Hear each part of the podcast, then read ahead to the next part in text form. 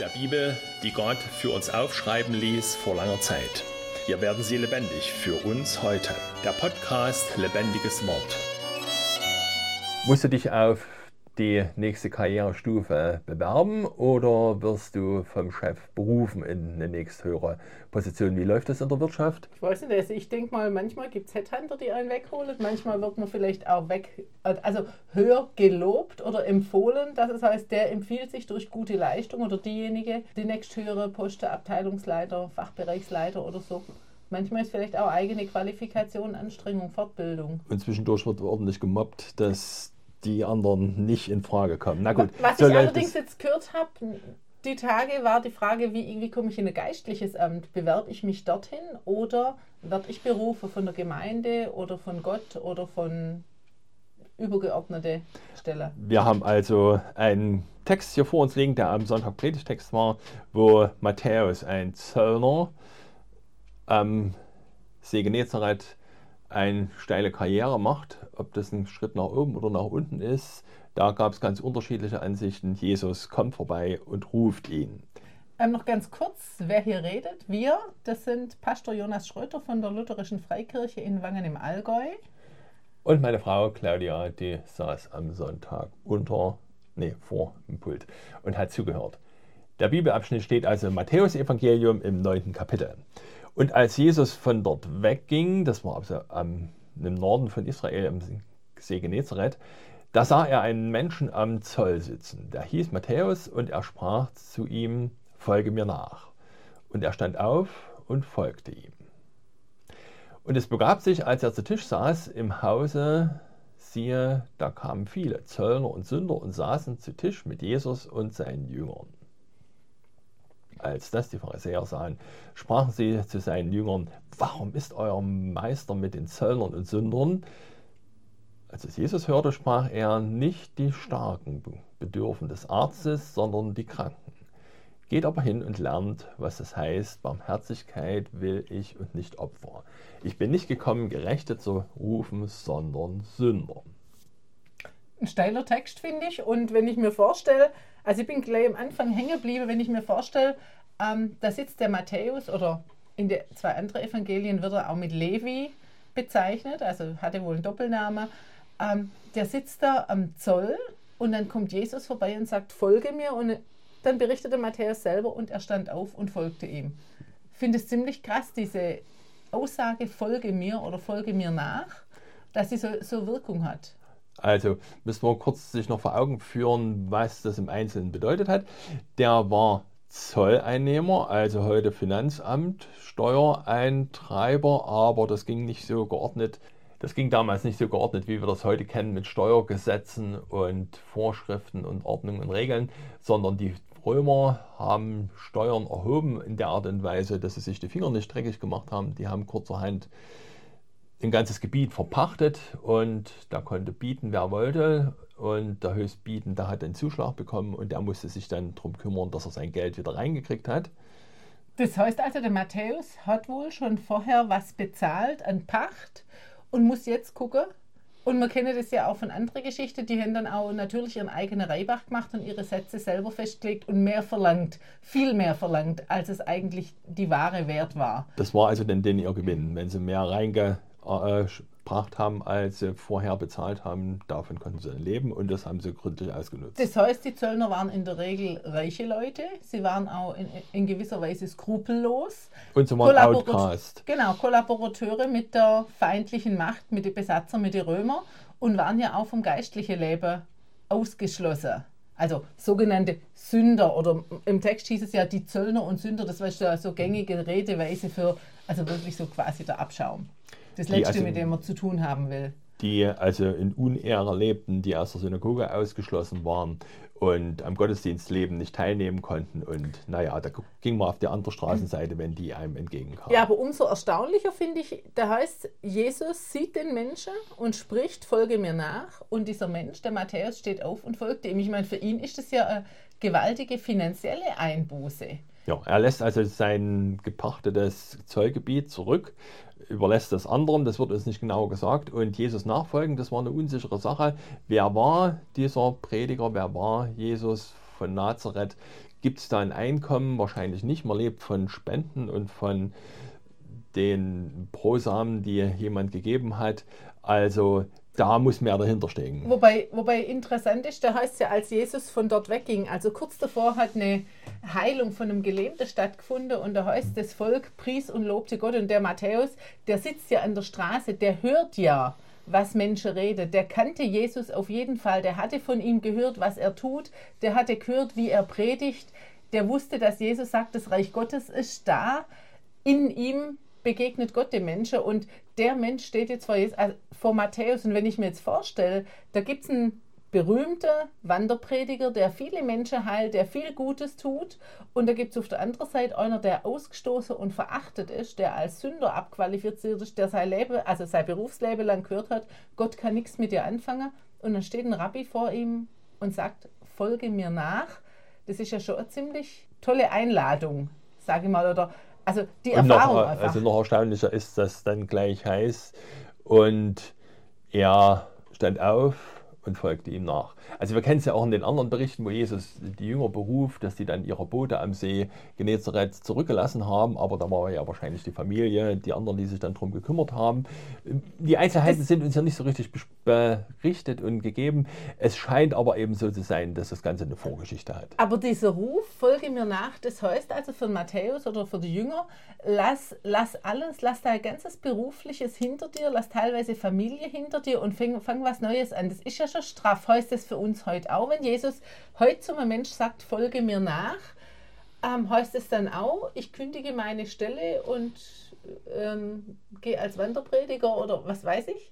Also kurz beantwortet müsste man wahrscheinlich sagen, nein, das heißt heute nicht. Du musst nicht deinen Beruf aufgeben und, na, jedenfalls heißt es nicht für jeden.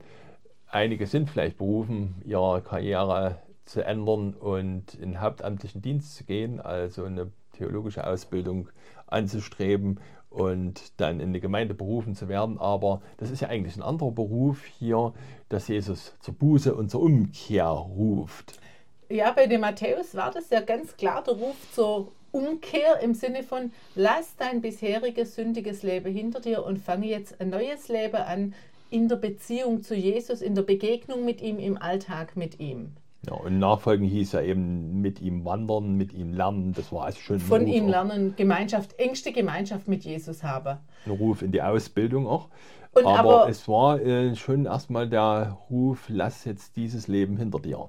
Ja, aber, aber ich denke, es ist für heute auch für Menschen, gibt es diesen Ruf, folge mir nach, durchaus auch für Menschen, die bereits im Glaube an Jesus leben wenn ich zum Beispiel als Kind getauft worden bin, wenn ich meinen Katechismus gelernt habe, wenn ich konfirmiert worden bin und weiß, ja, ich gehe in Gottesdienst und Jesus, ja, ist Gottes Sohn, ist mein Heiland und dann kann trotzdem dieser Ruf nochmal neu treffen, folge mir nach, dass ich merke, mein Glaube ist quasi ein Sonntagsglaube und folge mir nach heißt jetzt, wie lasse ich mich denn im Alltag auf Jesus ein? Jesus will ja viel mehr von mir, als nur, dass ich am Sonntag in den Gottesdienst gehe und all das ich glaube, ja, er ist mein Erlöser, Jesus will, dass ich mein Leben an ihm ausrichte, dass ich meine Prioritäten vielleicht hinterfrage. Wir müssen also auch mal wieder wachsen im Leben, im Glauben.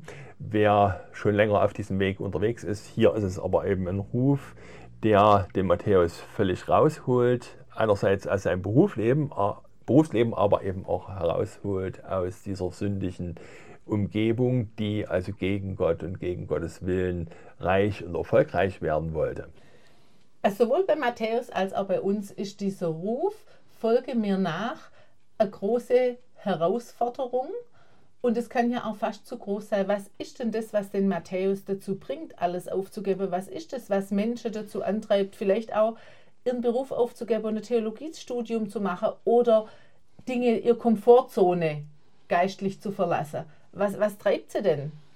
Ja, das ist also diese Botschaft, Jesus nimmt die Sünder an, Jesus nimmt den Matthäus an, er hat ihm seine Sünde vergeben. Das steht also im Hintergrund, dass Jesus den Matthäus freigemacht hat und das steht im Hintergrund für uns, dass Jesus uns freigemacht hat von der Last des bösen Gewissens. Er hat unsere Sünde weggenommen, er hat uns vergeben. Wir ich mein, dienen einem Herrn, der nicht gekommen ist, um uns abzuurteilen, sondern der gekommen ist, um uns rauszuholen. Ich meine, da müssen wir vielleicht sagen, der Matthäus, wir wissen mehr als Matthäus. Matthäus begegnet an der Stelle ja die Liebe Gottes in Person, der erlebt, Gott nimmt mich an oder Jesus nimmt mich an und das ist das, was ihm eigentlich die Kraft gibt, diese Liebe Gottes, die ihm da in Jesus begegnet.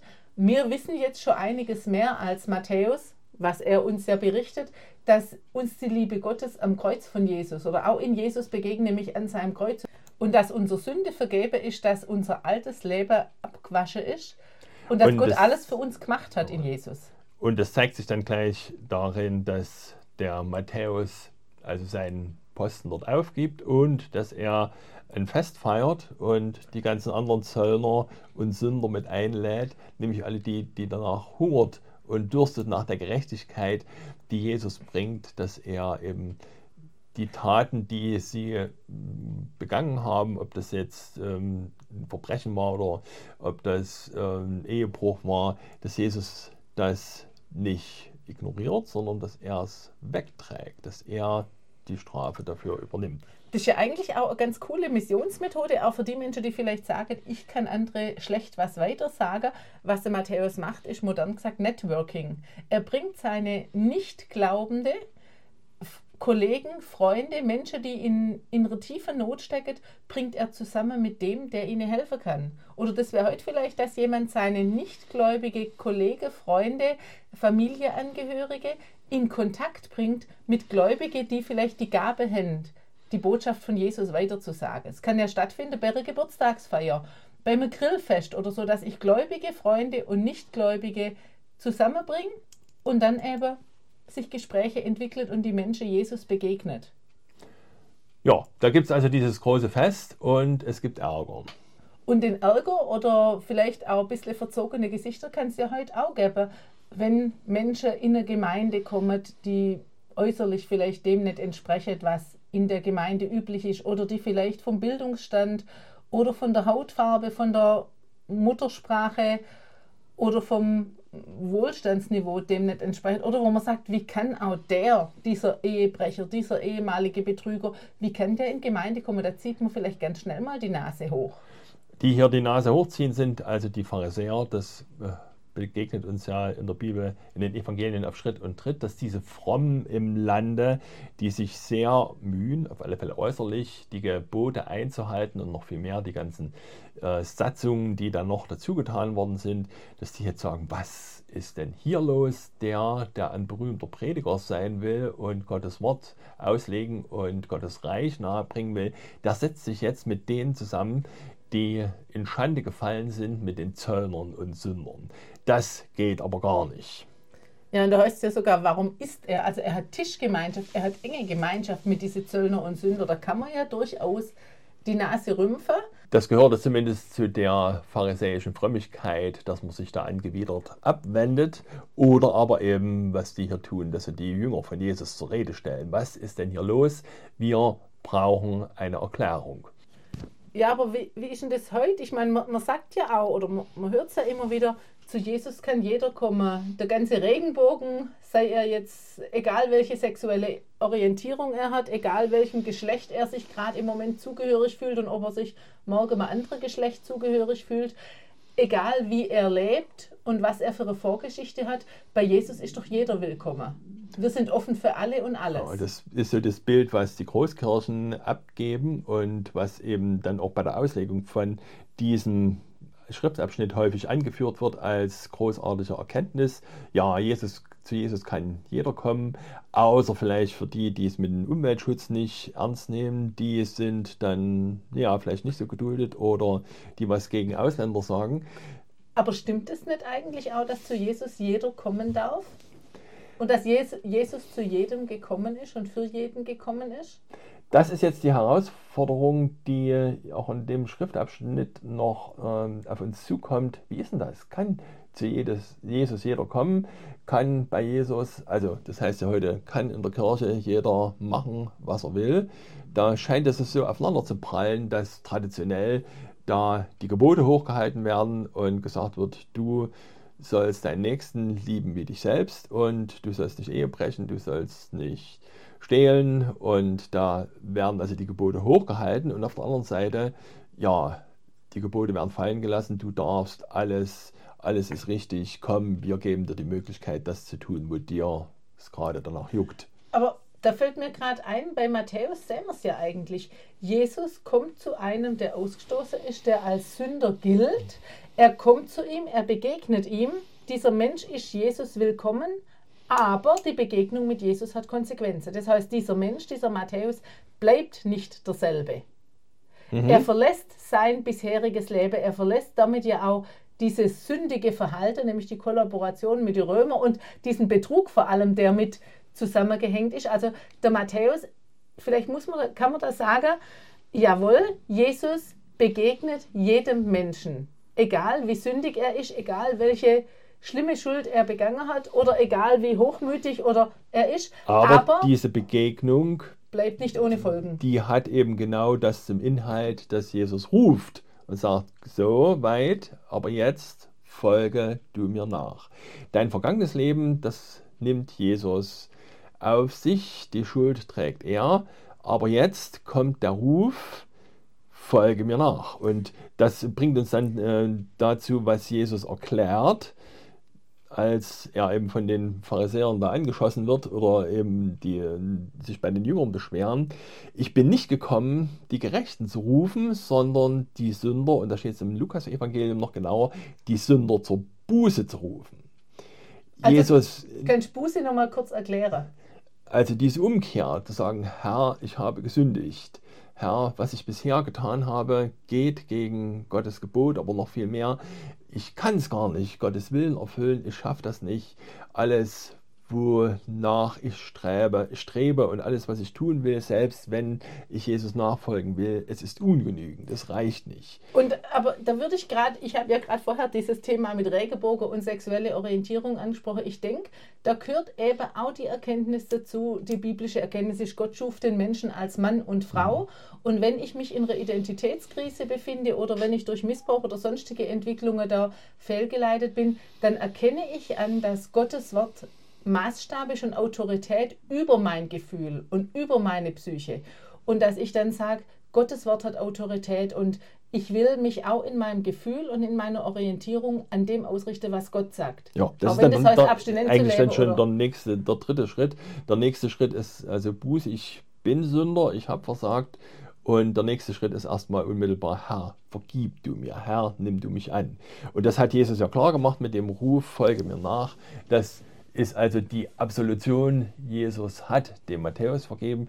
Und wenn Jesus heute eine ganz bunte Gesellschaft in seine Gemeinde beruft, dann ruft er eben auch die Bußfertigen und sagt, so, ich habe euch eure Sünden vergeben. Ihr seid frei, eure Last ist nicht mehr da. Und dann ist der nächste Schritt, das sagt Jesus ja zum Beispiel, als er die zum, eigentlich zur Steinigung verurteilte Frau äh, frei gibt, geh hin und sündige nicht mehr. Und was Sünde ist, das müssen wir eben nicht nach unserem, nicht nach von der Gesellschaft bestimmen lassen oder von unserem Gefühl und Denken, sondern eben ganz klar von Gottes Wort. Ja. Also ich denke, das muss man in der heutigen Zeit einfach ja. dazu sagen, dass Gott alleine festlegt, was ist Sünde und was nicht. Eben zum Beispiel Gott schuf sie als Mann und Frau und die Ehe ist eine Verbindung von einem Mann und einer Frau auf Lebenszeit. Und aber, aber was, ich, was ich hier interessant finde, eben, es gilt nicht nur für die ich sage es mal, Ausgestoßenen, gesellschaftlich, religiös Ausgestoßenen, sondern diese, diese Aussage von Jesus, ich bin gekommen, die Sünder zur Buße zu rufen, gilt ja auch die Pharisäer. Das gilt genau. ja auch den Wohlsituierten, denen, die nichts falsch machen, denen, die gerecht leben. Aber und für die ist es ein ganz Stück schwerer, den Schritt zu tun oder die, die Notwendigkeit einzusehen. Denn der Matthäus und seine ganze Sünder- und Zöllnergesellschaft, die haben das ja auf Schritt und Tritt zu spüren bekommen. Hey, du bist mit Gott nicht im Reinen, da läuft richtig was schief. Aber die Pharisäer und das sind ja heute häufig eben die Leute, die angepasst leben, die aus einer frommen Familie äh, kommen, die am Ende jeden Sonntag in die Kirche gehen und täglich ihre Bibel lesen, aber dann bringt der Teufel diese Gedanken in unser Herz, so lieber Gott, du musst mit mir zufrieden sein, ich diene dir fleißig, wenn es nicht solche Leute wie mich gäbe, Herr, dann hättest du gar keine Kirche mehr, jetzt dank mir mal dafür, lieber Gott. Und das ist eben Pharisäertum, das ist eben nicht das bußfertige Herz, was die Zöllner und Sünder offensichtlich hatten. Deshalb kann Jesus denen die Vergebung zusprechen und er kann sie annehmen. Aber Buße heißt eben diese Umkehr. Äh, ist immer recht deutlich, wenn man das Navi mitlaufen lässt auf einer Fahrt ins Unbekannte und man nicht mehr richtig weiß, wo geht's lang im Auto und dann äh, hat man, ist man falsch abgebogen und dann sagt das Navi nicht nur, das war falsch, sondern sagt, wenn möglich, bitte wenden. Mhm. Und das, wenn möglich, kann man noch wegstreichen. In Buße heißt eben wenden, umkehren, zurück auf den richtigen Weg gehen. Und in dieser Botschaft, bitte wenden, steckt eben dann von Jesus auch die Kraft, es zu tun. Das ja. ist ja nicht nur, dass Jesus mich jetzt auffordert, tu du was und ich muss jetzt umkehren, sondern in dieser Botschaft steckt ja auch die Kraft, dass ich die Kraft überhaupt habe. Mhm. In der Liebe, in der Jesus mir begegnet, in dem, dass er sagt, ich bin doch schon für deine Sünde gestorben. Ich habe doch vor Gott alles schon erledigt. Das ist das, was uns die Kraft, also ich finde, das ist, ist nun mal ein, ein, wichtiger Punkt, dass, dass man nicht denkt, Jesus fordert dich jetzt auf und du musst jetzt umkehren. Du musst jetzt alles tun, damit du ein neues Leben anfängst. Nee, das hat Jesus ja auch schon gemacht. Mhm. Und da muss man also vielleicht auch an der Stelle noch erwähnen, dass diese Umkehr zwei äh, Seiten hat. Das eine Mal ist so 100 Prozent, nämlich wenn Gott mich annimmt, dann bin ich geheiligter, gerechter vor Gott. Und du auch. Und jeder, der von Jesus angenommen ist, jeder, der Vergebung der Sünden hat, das ist 100 Prozent. Vor Gott stehen wir als Gerechte da. Im Alltag allerdings sieht es noch ein bisschen anders aus die Mühe, jetzt nach Gottes Geboten zu leben, bleibt eine Mühe und das wird nicht gelingen. Deswegen muss ich abends wieder meine Hände falten und sagen, Herr, vergib mir, wo ich heute versagt habe. Da ist also dieser Ruf zur Buße eigentlich ein täglicher Ruf zur Umkehr. Und da finde ich aber gerade diese Aussage oder diese Aufforderung von Jesus, folge mir nach, eine ganz hilfreiche nämlich die mir persönlich auch sagt, Jesus geht mir voraus. Ich muss nicht immer nach Orientierung suchen, ich muss nicht immer überlegen, sondern ich gucke, was sagt denn Jesus, was sagt Gottes Wort und dann kann ich dem nachfolgen. Oder mir ist, mir ist da beim Vorbereiten auch, auch aufgefallen, oder dieses Bild kommen, wie unsere Kinder klein waren und wir sind durch den Schnee gelaufen. Ein kleines Kind pflügt sich mühsam durch den Schnee und sucht seinen Weg und ist ziemlich bald müde. Wenn ich aber als Mama in kleine Schritte vorausgehe durch den Schnee und einen Weg trete, dann kann das Kind einfacher nachlaufen. Und da steckt für mich ganz viel Hilfreiches drin. Wenn Jesus sagt, folge mir nach und ich darf im Alltag Jesus nachfolgen, dann ist das einerseits natürlich Mühe, auf der anderen Seite weiß ich aber, Jesus, der allmächtige Gott, geht mir voran. Er gibt mir die Kraft, diesen Weg zu gehen. Er hat eine Spur für mich gebahnt und mit dem Blick auf ihn, mit dem Hören auf ihn, wenn ich sein Wort lese, wenn ich in der Beziehung mit ihm lebe, wenn ich mit ihm rede, ähm, dann, dann, zeigt er mir auch, wie ich gehe im Alltag. Mhm. Weißt du, was ich meine? Ja, also, also, da Gott steckt auch, auch Kraft die, drin. Die Kraft eben, eben, dann zur Nachfolge auch, das sieht man bei dem Matthäus, dass er sogar bereit ist, seinen ganzen Zöllnerladen da aufzugeben, mit dem ganzen Gewinn, der da wahrscheinlich noch zu erwarten gewesen wäre. Ja, äh, Jesus ähm, sagt den Pharisäern dann noch was, äh, indem er ein Wort aus dem Propheten Hosea zitiert und sagt, Leute, wenn ihr nicht so richtig wisst, was Umkehr und Buße heißt, dann überlegt doch mal, da steht beim Propheten Hosea, Barmherzigkeit will ich und nicht Opfer. Das heißt also, ich will nicht fromme Rituale und Gottesdienst, äh, das ist schon wichtig, dass wir zusammenkommen und im Chor singen und im Bläserchor äh, mit äh, musizieren und so weiter. Aber worauf es ankommt, ist diese Barmherzigkeit, nämlich diese Sinnesänderung, dass ich eben nicht mehr hochmütig sage, ja, ich habe ja alle Gebote gehalten und die anderen sind die schlimm, sondern äh, Barmherzigkeit, eben auch die Barmherzigkeit, die Gott den Sündern zeigt, denen die versagt haben, die auch immer wieder versagen. Wir merken es am besten, wenn wir auf unser eigenes Herz schauen, dass wir wieder versagen, dass wir dann barmherzig sein können, den anderen gegenüber oder demütige Haltung zu haben. Gott da, muss mir vergeben, er hat auch den anderen schon vergeben. Darf ich da nur kurz ergänzen? Also das Zitat aus Hosea heißt, ich habe Lust an der Liebe und nicht am Opfer, mhm. an der Erkenntnis Gottes und nicht am Brandopfer, wo Gott auch sagt, ich habe Lust an der Liebe, mir kommt es auf dein Herz an und eben nicht auf deine, also nicht auf das Opfer. Das sind also diese Buße, die Früchte der Buße, woran man erkennen kann, ob das wirklich eine Umkehr war oder ob das nur so rein technisch sagt, okay, Jesus nimmt meine Sünde weg, jetzt geht es weiter wie vorne weg. Nein, Buße, der Ruf zur Umkehr heißt eben, ich werde von Jesus angenommen, er vergibt mir meine Sünde und jetzt ändert er meine ganze Ausrichtung, mein ganzes Leben. Und das fasst Jesus dann äh, auch nochmal schön zusammen, da sagt, ich bin nicht gekommen, die Starken zu rufen oder die Starken bedürfen nicht den Arzt, sondern die Kranken, des Arztes, so heißt es in der Luther-Übersetzung, sondern die Kranken. Also die ganze Gemeinde ist ein Krankenhaus. Aber das ist eine große Herausforderung, finde ich, gerade für Menschen, die, denen es eigentlich glatt läuft. Also wenn, wenn ich jetzt überlege, krank kann ich mich ja fühlen, wenn ich irgendwelche Probleme habe, wenn es finanziell nicht so läuft, ich nicht so gebildet bin, sonst irgendwie was Krisenhaftes geschieht, dann weiß ich, ja, ich bin kranker. Aber so, wenn es im Leben glatt läuft, wenn ich eine Familie habe, mein Eigenheim, mein Beruf und alles, da ist es extrem schwierig.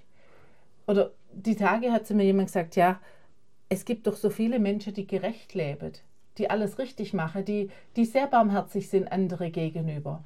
Soll denen denn wirklich der Himmel verschlossen sein? Das sind ja die Starke. Aber eigentlich, ja, denen ist der Himmel verschlossen, wenn sie nicht innerlich krank sind und merken, ich bin schwach, ich kann Gottes Maßstab nicht genügen. Mhm. Das ist ja die das, eigentliche also, Schwäche. Dass wir da wieder mal die Gebote anschauen müssen, was Gott eigentlich fordert. Wer eine Frau ansieht zu begehren, der hat schon die, äh, die Ehe gebrochen im Herzen oder wer schon hasserfüllte Gedanken im Herzen hat, der hat schon Totschlag begangen. Und also selbst wer egoistisch die, äh, ist, ja, also ja. sich da auf die Schulter zu klopfen und sagen, ich habe äh, ja, es ist nicht nötig, geheilt zu werden, der hat also ganz wichtige Sachen noch nicht verstanden. Ich meine, der hat schon das erste Gebot gebrochen. Ja. Also, Jesus ruft, folge mir nach. Dieser Ruf geht auch an uns und da hat also zwei Seiten. Erstmal, ändere dein Leben, tu Buße, dass Jesus uns heilen kann. Und das können wir jeden Tag wieder tun. Spätestens, wenn wir das Vater unser beten und vergib uns unsere Schuld. Und dann heißt es eben auch im praktischen Ruf, richte dein Leben so aus, dass du Jesus dienst und dafür schenkt Jesus uns Kraft. Und beten. Herr Jesus, hab Dank, dass du rufst in deinen Dienst und Herr, lass uns deinen Ruf hören und Herr, wir bitten dich, dass du uns deinen Geist schenkst, der uns ein bußfertiges Herz gibt und ein Herz, das an die Vergebung unserer Sünden glaubt. Und dann bitten wir dich, Herr, gib uns auch die Kraft, im Alltag dir nachzufolgen. Amen. Lebendiges Wort, ein Angebot der Lutherischen Freikirche im Alpenraum. Ich bin Pastor Jonas Schröter und bedanke mich bei den Mitwirkenden. www.kleinekraft.de